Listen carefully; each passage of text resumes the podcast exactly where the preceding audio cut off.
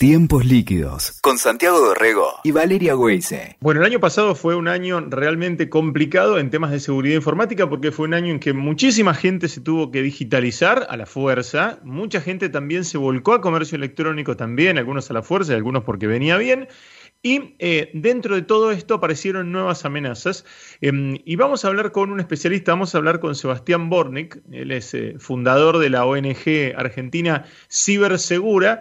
Y em, ha lanzado un libro que se llama Guía para la crianza en el mundo digital. Es un mundo digital el que estamos viviendo y muchas veces nuestros niños saben más que nosotros y van mucho más rápido que nosotros y están metidos ahí en los dispositivos y la verdad es que a veces nos preocupa eh, eh, saber en dónde están, saber qué están haciendo. Así que estamos en línea con Sebastián para charlar de todo esto. ¿Cómo anda, Sebas? Hola, Santi, ¿cómo anda la mesa, todo el equipo? Un gusto estar al habla. Bienvenido, buen año. Gracias, igualmente para ustedes. Eh, bueno, Sebas, a ver, fue un año realmente el 2020 muy largo con, con, respecto a las eh, a, conferencias, videoconferencias, llamadas, videoclases, los chicos completamente metidos en los dispositivos electrónicos y la verdad que no había demasiada alternativa. No, no. Eh, en otro momento le decías, bueno, pero corta un poco, eh, vamos a hacer deporte, te llevo al club y demás. Todo eso suspendido y estuvimos todos, yo me, incluyo, mucho más permisivos con los dispositivos. ¿no? En mi casa me acuerdo que en una época decíamos 7, 8 de la noche se cortan las pantallas y ahora se, van se van a la cama con el, con el celu y la verdad que no puedo hacer mucho más alrededor de esto. Em, eh, Seba, ¿cómo, ¿cómo tenemos que movernos en este, en este mundo hiperdigitalizado para los chicos? Sí, fue un año, fue un año súper complejo. Mientras me hacía la pregunta, me acordaba en marzo, abril, cuando empezamos con la cuarentena, hice un par de vivos en Instagram sobre el tema de las pantallas y los chicos, porque me escribían mucho y había mucha demanda. Y en ese momento yo decía, bueno, las semanas que dure la cuarentena hay que ajustar un poco con, la política de pantallas porque, porque aparte había un sentido detrás de eso, que es que la idea de cortar con las pantallas es poder conectar con otras cosas y, digamos, y, diversificar si se quiere.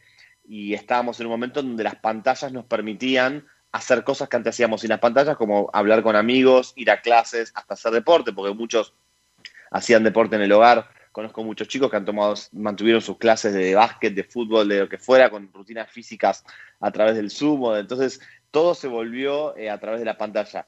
No, recién pensaba también, bueno, todo esto del año nuevo no nos agarra todos reflexivos. En marzo, abril no me imaginé que, que, bueno, que no se iba a volver a clase en todo el año, que, la, pandemia se iba a complicar tanto, y eso claramente eh, generó un montón de desafíos con una parte muy negativa, que, que se hizo muy difícil y que obviamente vamos a encontrar un, grupo de chicos que vienen con un arrastre de varios meses de exceso de pantallas eh, y una parte positiva que es que probablemente muchos adultos pusieron el foco en, lo que es la vida digital de sus hijos o, prestaron más atención a algo que sabían que estaba ahí, pero quizás al tenerlo más cerca, sobre todo a, través de Instagram me, escriben muchas familias y muchos empezaron a decir, uy, me di cuenta que cuando jugaba tal cosa, me di cuenta que, que le pasaba tal cosa, entonces, como que yo veo, bueno, un poco de cosas positivas y otras negativas. Sin lugar a dudas, fue un año muy desafiante, muy desafiante en términos de, cómo manejar las pantallas porque era casi nuestro único canal de comunicación. Sebastián, em, en ese sentido, claramente un poco lo que describía Santi está definido de que tuvimos muchísima más exposición y que los padres tuvimos un desafío en que en algún momento tiramos la toalla, ¿viste? Realmente hasta el más férreo de, ¿viste? Defensor de no hay que estar con la pantalla era el único modo hasta que, jueguen o interactúen con otros chicos, ¿no? Eh, pero sobre todo en las consultas que te hacen, ¿no? A través de redes, ¿qué dificultades o, qué fueron las cosas más peligrosas a las que eh, pusiste luz amarilla allí de alerta respecto de lo que pasó? Bien, eh, sí, básicamente yo me creo que hay dos grandes temas. Uno es el que vos me mencionaste, que es el tiempo en pantalla, es como uno de los grandes temas.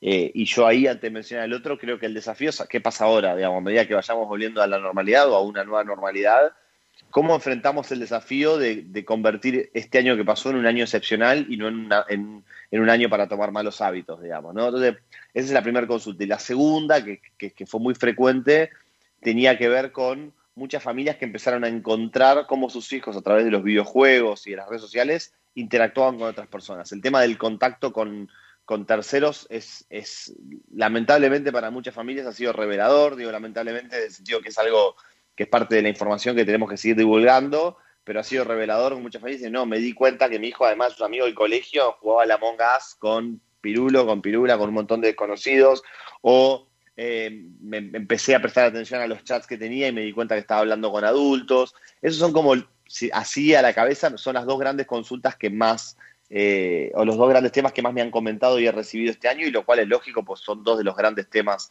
en lo que es la crianza digital, digamos. Y dentro de, esto que, vos, que vos detectaste em, y que la gente también te, venía marcando, em, ¿qué, qué, cuidados tenés que tener? A ver, yo la verdad que cuando es una partida de, no sé, de Among Us eh, y, no sabés con quién están, porque obviamente son, qué sé yo, 10 personas, no sé cuántos son los que, los que tienen una partida de Among Us, este, eh, hay, hay poco intercambio ahí, es como muy anónimo ¿no? lo, que se, lo que se encuentra ahí, pero enseguida eso se traslada de pronto a, Discord, ¿no? Este, y, y, ahí ya, ya, y ahí ya tenés el componente del chat y ahí empieza a influir un poco más el contacto que tengan con con un adulto o con un extraño, ¿no? Eh, es difícil establecer allí en dónde tiene que cortarse la familiaridad, dónde el chico tiene que decir, bueno, ok, acá, acá es extraño el tipo. Sí, ahí para mí hay, dos o tres líneas eh, que, destaqué mucho durante todo el libro, digamos. La primera es la proactividad, o sea, intentar que los diálogos en casa sean proactivos, es decir, hablar sobre comunicaciones a través de las redes, de las tecnologías, de las apps con extraños, es algo que trasciende a la Among Us, ¿no? Me pasa, se pone de moda una aplicación nueva, entonces, ¿qué pasa con el Among Us? ¿Qué pasa con TikTok? Y pasa lo mismo que pasaba siempre, o sea que es, mientras haya un canal de chat, está la posibilidad de, que, de hablar con extraños y eventualmente que aparezca alguien malintencionado. Entonces, el diálogo proactivo tiene eso, en lugar de pensar qué pasa ahora que están jugando a la Among Us, es pensar cuánto hablamos antes sobre una problemática que trasciende a la Among Us. Me pasa muy seguido, ¿no? Que la gente se la va agarrando con las tecnologías, no el TikTok, tipo, todos todo preocupados por el TikTok. Bueno, el TikTok tiene los mismos riesgos que tienen las historias de WhatsApp, alguna cosita más, alguna cosita menos, pero digo, eh, eh, el diálogo proactivo es la primera. Según, después, eh, yo hablo mucho de la progresividad, ¿no? O sea, de que, de, que la tecnología, el acceso a los chicos a la tecnología vaya siendo progresivo y vayan aprendiendo. Y lo tercero en este tema tiene que ver con diferenciar qué es hablar con un desconocido y con un conocido, pero poner mucho más el foco en de qué hablamos. Es decir, yo estoy jugando a la Among Us con desconocidos y estamos hablando del juego, me importa un bledo que es un desconocido. Estoy jugando al FIFA con desconocidos y si vamos a decir, che, tirame el centro más volado, por decir una pavada, no sé, está buenísimo, ¿qué importa es un desconocido? Entonces lo que le tenemos que decir a los chicos, esto no es lineal, ¿no? Uno de los grandes desafíos que me encuentro hablando del libro es que los chicos incluye de 0 a 18 años y por ahí los consejos varían, ¿no? Por ahí cuando son más chiquitos es, bastante más recomendable que, que, eviten hablar con desconocidos y que concentren esto en, en gente conocida, pero digo, a medida que llegan a la preadolescencia, a la adolescencia, para mí tiene mucho más que ver con el tipo de contenido, con que sepan poner el freno. Habla con todos los desconocidos que quieras. Ahora, a la mínima que te hable de A, B o C, que te sugiera cosas de la intimidad, que te pide una foto, que te sugiere un encuentro, ahí tenés que levantar la mano y venir a hablar con papá, con mamá, con un docente. Entonces, para mí hay que poner mucho más el foco en el contenido de la conversación que en si conocemos o no conocemos a la otra persona. O sea, es decir, cuando hablamos con un desconocido, prestar atención a esto de cuando se quiere entrometer en tu intimidad. Es buenísimo, buenísimo eso porque es claramente el contenido y estar atentos, ¿no? Ahí hay que hablar, ¿viste? Se mezcla un poco que, tiene que ser un tema incorporado a la ESI, ¿no? A tantas, tantas cosas, ni hablar, ni hablar. Eh, me interesa, Seba, el tema de la progresividad, ¿no? Y, cómo va bajando la edad en la que los chicos tienen contacto y empiezan a tener eh, el celular o el, el juegan con el celu del papi o la mami y ya después tienen su propio celu o la tablet y demás. ¿Cómo está eso en números, digo? Y lo otro, cuando hablabas también de la privacidad, eh, un dato que vos manejabas eh, respecto de la cantidad de fotos que tienen subida los chicos desde muy chicos a redes, ¿no? Sí, sí, bueno, dos temas súper interesantes. Eh, a ver, empiezo con este último, después hacemos acordar y retomamos el primero. sí, yo un poco ponía el foco en, mira, está todo atado a la progresividad también, más allá que vos me hablás del acceso a las tecnologías, a las pantallas.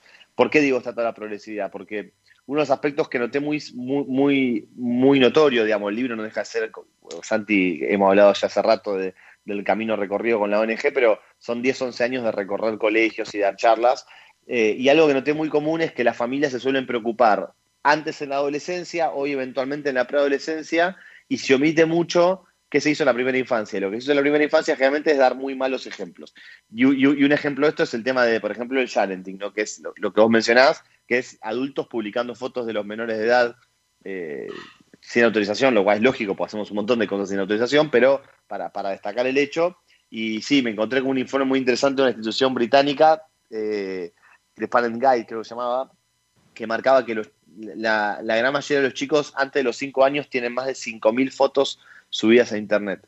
Y yo me puse a buscar y yo, por ejemplo, yo no tengo 5.000 fotos subidas a Internet. Me puse a buscar en mis redes eh, y, y, obviamente, además estoy en la edad en la que tengo un montón de conocidos que tienen hijos, chicas, y empiezo a ver que tiene sentido. O sea, hay una verborragia eh, con, con, la publicación de fotos de menores de edad. Entonces digo, después son las mismas familias que en la adolescencia pretenden que sus hijos no publican fotos todo el tiempo, lo único que les importa es subir fotos a Instagram, no le dan pelota a su privacidad. Entonces, yo noto como una disociación entre las preocupaciones de las familias a partir de la preadolescencia y el trabajo que se hizo con diálogos y con ejemplo en la primera infancia. Y esto es un ejemplo de las imágenes. Otro ejemplo sería el, tema del, tiempo en pantalla. O sea, eh, me, cansé de escuchar familias y mi hijo está todo el día con las pantallas, que ya tiene tu hijo 11, 13, 15, 16, pero cuando tiene 2, 3, 4, 5 le tiran pantallas por la cabeza para que se calmen, como un chupete. Entonces hay como, una, hay como un quiebre que yo ubico más o menos a los 8 o 9 años cuando empieza la preadolescencia y termina la primera infancia,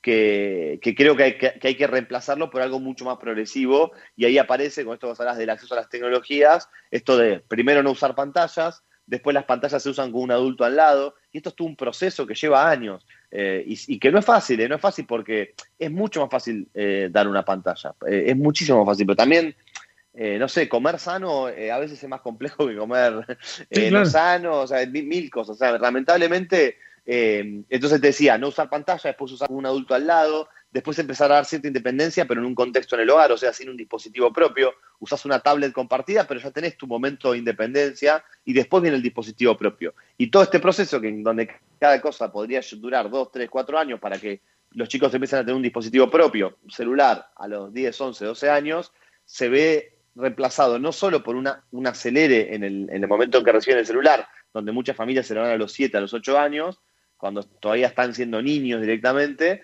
sino que además no hay progresividad, o sea, de un día para el otro le tira un celular por la cabeza, le aparece en una caja de Navidad a la que pasó la Navidad, o viene de sorpresa el abuelo o la abuela con un celular como si fuera un juguete. Entonces, esa falta de progresividad también afecta mucho los cuidados.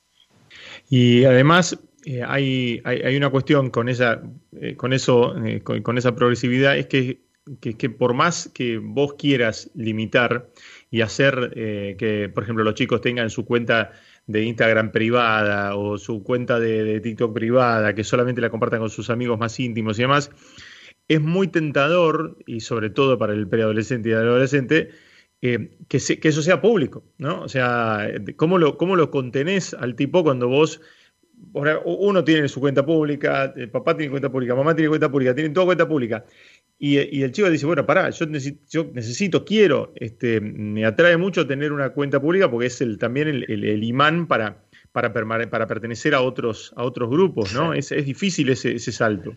Mira, es dificilísimo. Yo, yo, una cosa que me produce desde, desde la primera palabra que puse cuando abrí un Word en el libro, y me acuerdo ya hablando con la editorial antes de empezar a escribir, que es que yo no quería que el libro sea solo mi voz. Y hablé con un montón de gente mientras escribía el libro y consulté familias y consulté profesionales. Y puntualmente por ese tema que vos hablás, yo hablé con muchas psicólogas, muchas psicólogas. Ahora tengo en la cabeza cuatro o cinco al menos. Mm. Eh, que, que, fui hablando mientras escribía capítulos y con el tema de esto de lo que le está pasando a los adolescentes con las redes sociales, los aumentos que se están notando en ansiedad y depresión adolescente respecto a 20, 30 años atrás, que son preocupantes. Y todos los profesionales de la salud coinciden en algo que es que hay que repensar el trabajo que estamos haciendo en términos educativos y de crianza para que los chicos crezcan con una mirada de, adentro hacia afuera y no de afuera hacia adentro. Tiene mucho que ver con esto que decís vos y tiene que ver con la progresividad. Digamos, yo le quiero enseñar esto, tirándole un celular por la cabeza a los 9 años y dándole Instagram a los 10, va a ser muy difícil. O sea, es un proceso de construcción que es lento y que tenemos que intentar que cuando lleguen a esa adolescencia con Instagram ya tengan un montón de cuestiones trabajadas, pero que tiene, pero me asombró eh, que, va, digamos, todas las psicólogas con las que hablé hablaban de la autoestima tiene mucho que ver con la mirada de adentro hacia afuera, con que lo que yo valgo tiene que ver con cómo yo me valoro y no cómo me valoran los demás. Y las redes sociales nos invitan a todo lo contrario. Instagram, Instagram, por ejemplo, hace un tiempo hizo un experimento que era ocultar los likes, eh, mm. no prosperó, ojalá prospere en algún momento, la idea de que cuando vos veas una imagen no sepas cuántos likes tiene.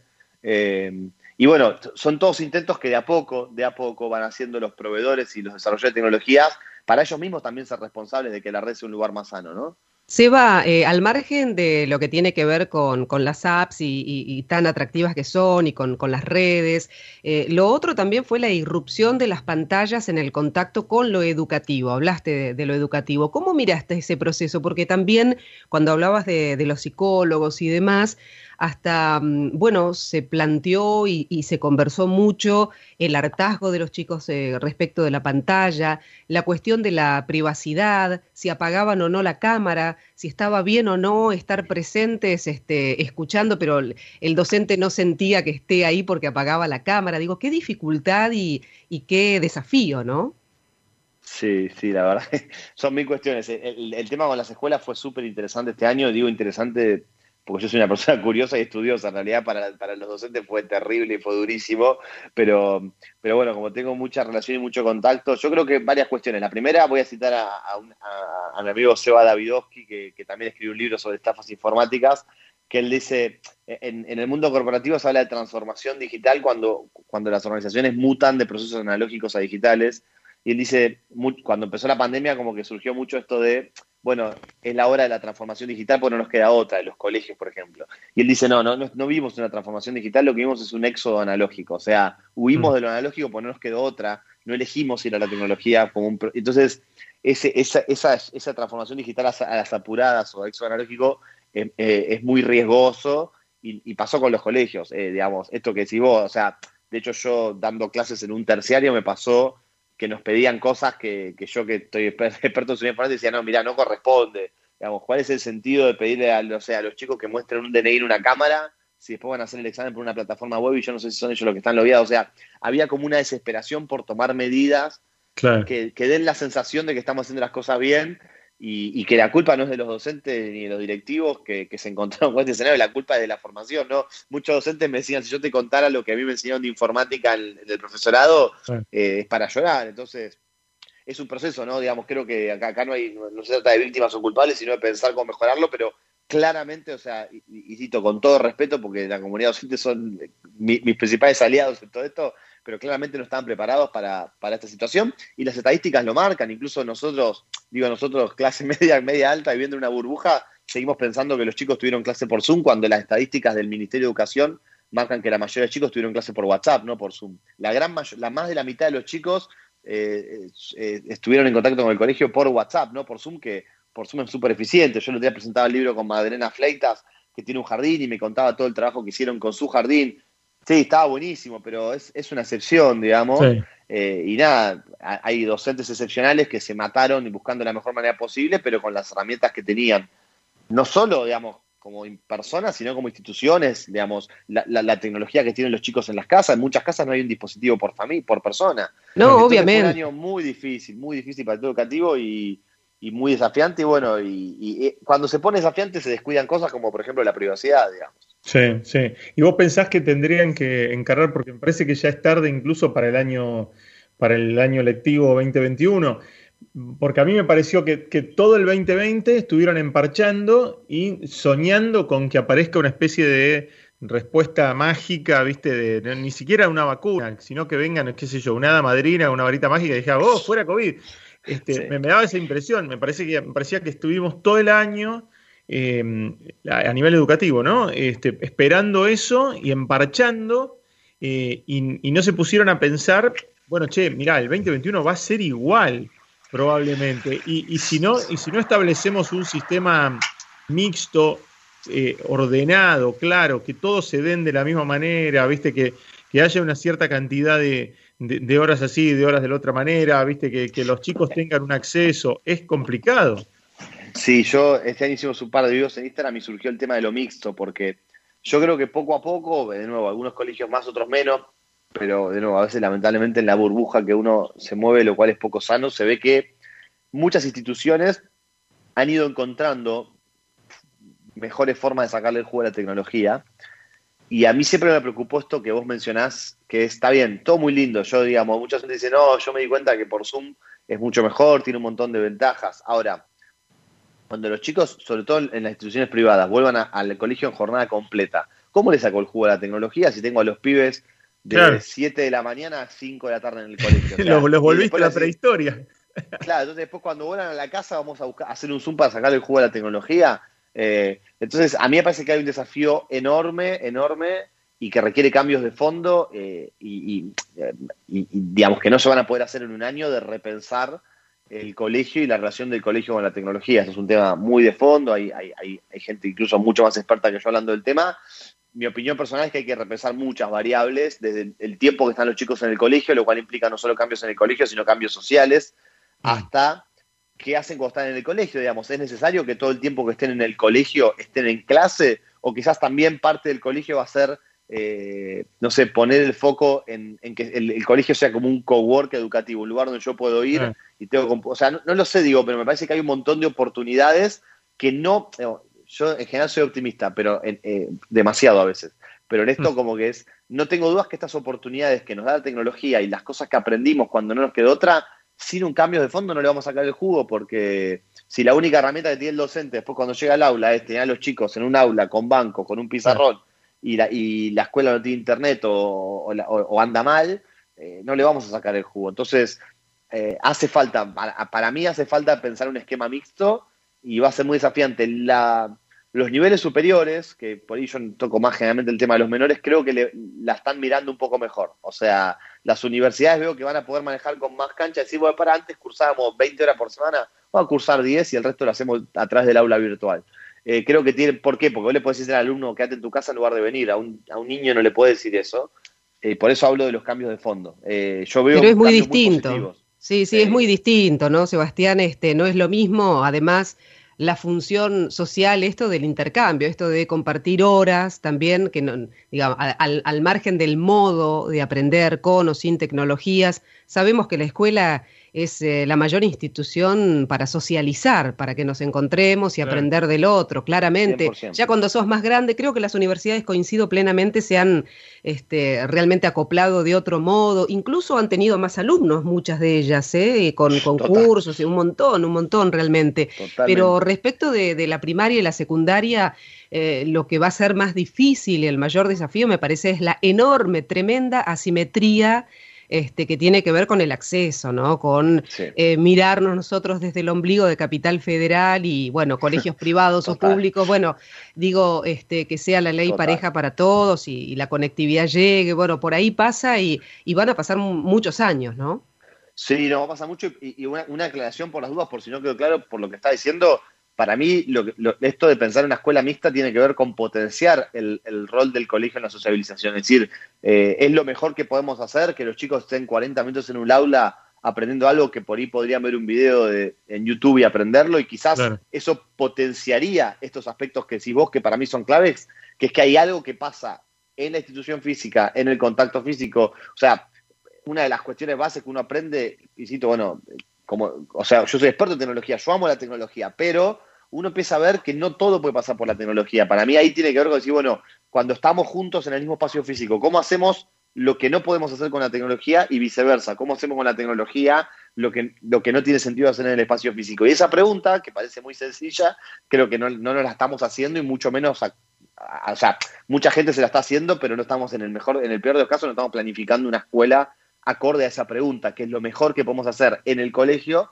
y qué es lo mejor que podemos hacer desde las tecnologías. Se va corriéndonos este, lejos, lejos de, lo estrictamente educativo, ¿no? Otra cosa que tuvo que ver con los cambios de hábitos y, de consumos y demás a través de, la, de, las pantallas, ¿no? Por supuesto nos preocupa el grooming y el acoso, este, a través, sobre todo con los chicos y los menores, pero después también estuvo el consumo sexual, ¿no? También este, todo lo que pasó a través de pantallas, digo, tenés algún tipo de, estadísca, de número, de eh, también llegó otro modo de consumo de lo sexual, ¿no? Sí, el tema del, del, acceso temprano al contenido, digo temprano, por supuesto que hay una línea ahí, no sé, moral que cada uno definirá, pero te voy a contar por qué yo creo que es temprano a contenidos sexuales por parte de, los niños es, es, fue una de las cosas más me asombró cuando cuando arranqué con ese capítulo empecé a buscar las estadísticas, así brevemente, ahora si yo lo busco, pero para una idea, prácticamente la gran mayoría de los chicos de género masculino eh, consumieron pornografía para los 11 años y cerca de la mitad para los 9. Es un montón. En las mujeres baja un poco este número, pero baja significativamente, pero, pero también los números son altos. y es, terrible, digo, que es temprano que es tarde, por supuesto que entramos en un debate muy profundo, pero yo sí creo que sin lugar a dudas hay una disociación eh, de consumo, desarrollo psíquico y desarrollo físico. O sea, en general, en general, nosotros que, somos, eh, como se dice inmigrante digital, a mí no me gusta mucho la, la distinción, pero para entendernos, no nacimos con un celular en la mano, creo que ninguno de nosotros cursó la, secundaria con una tablet o con un celular, eh, y en general creo que cuando nos, eh, empezamos, eh, en algún momento que te empieza a interesar consumir algún tipo de contenido sexual o pensar en si quiero ver una mujer desnuda, en mi caso cuando yo era adolescente, estaba súper de la mano con mi evolución psíquica, o sea, yo empezaba a pensar en sexo y la posibilidad de mi cuerpo de tener sexo. Digamos. Todo eso se dio más o menos en las mismas edades, 12, 13, en simultáneo, claro. En simultáneo. Entonces, hay una disociación que independientemente de si alguien me viene a correr con que, bueno, si mira pornografía a los 8 años, habrá que adaptarse a eso, que yo creo que hay una parte de adaptarse. En el mejor de los casos no podemos desconocer que hay una disociación entre cuerpo, mente y consumo. Eh, y eso, de mínimo, si aceptamos que está bien o que puede consumir, tenemos que pensar cómo enfrentamos esta disociación. Yo creo que sería ideal eh, y de nuevo, lo hablé con psicólogas, eh, este tema.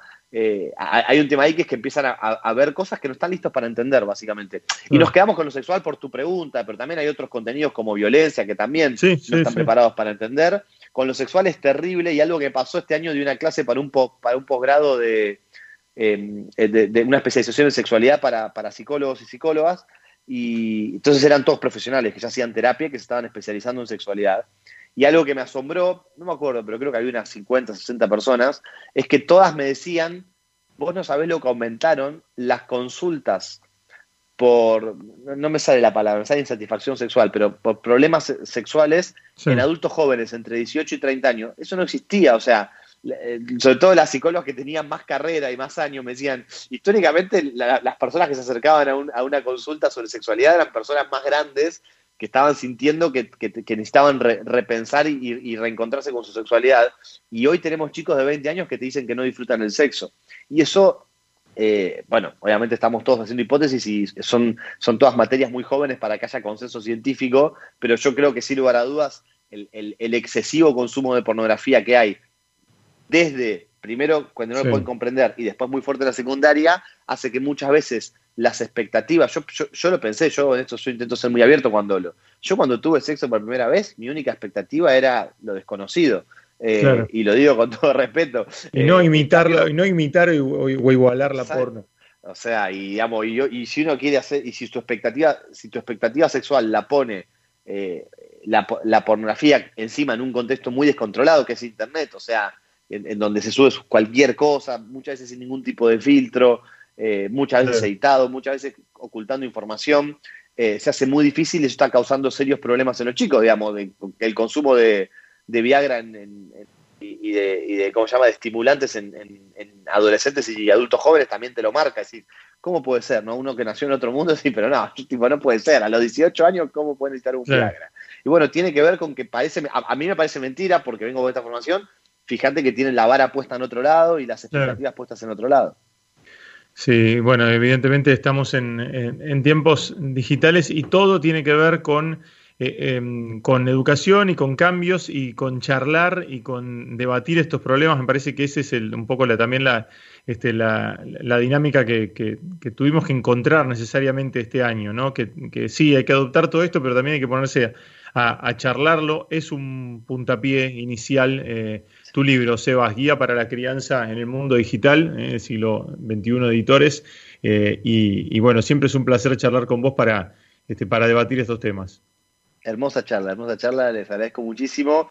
Eh, sí, la idea para cerrar es esta, es instalar diálogos. Al final del día es, lo, es, lo, mejor que podemos hacer y más, en mi caso estoy en un rol de divulgador, ¿no? Desde los colegios, las terapias, pero desde la divulgación creo que lo mejor que podemos hacer es ayudar a instalar diálogos primero preguntas internas y después diálogos con los chicos y las chicas. Así que gracias, el agradecido soy yo que me, que, me ayuden a difundir el libro y ojalá podamos ayudar a muchas familias y a, muchos colegios. Gracias, Eva. Buen año, ¿eh?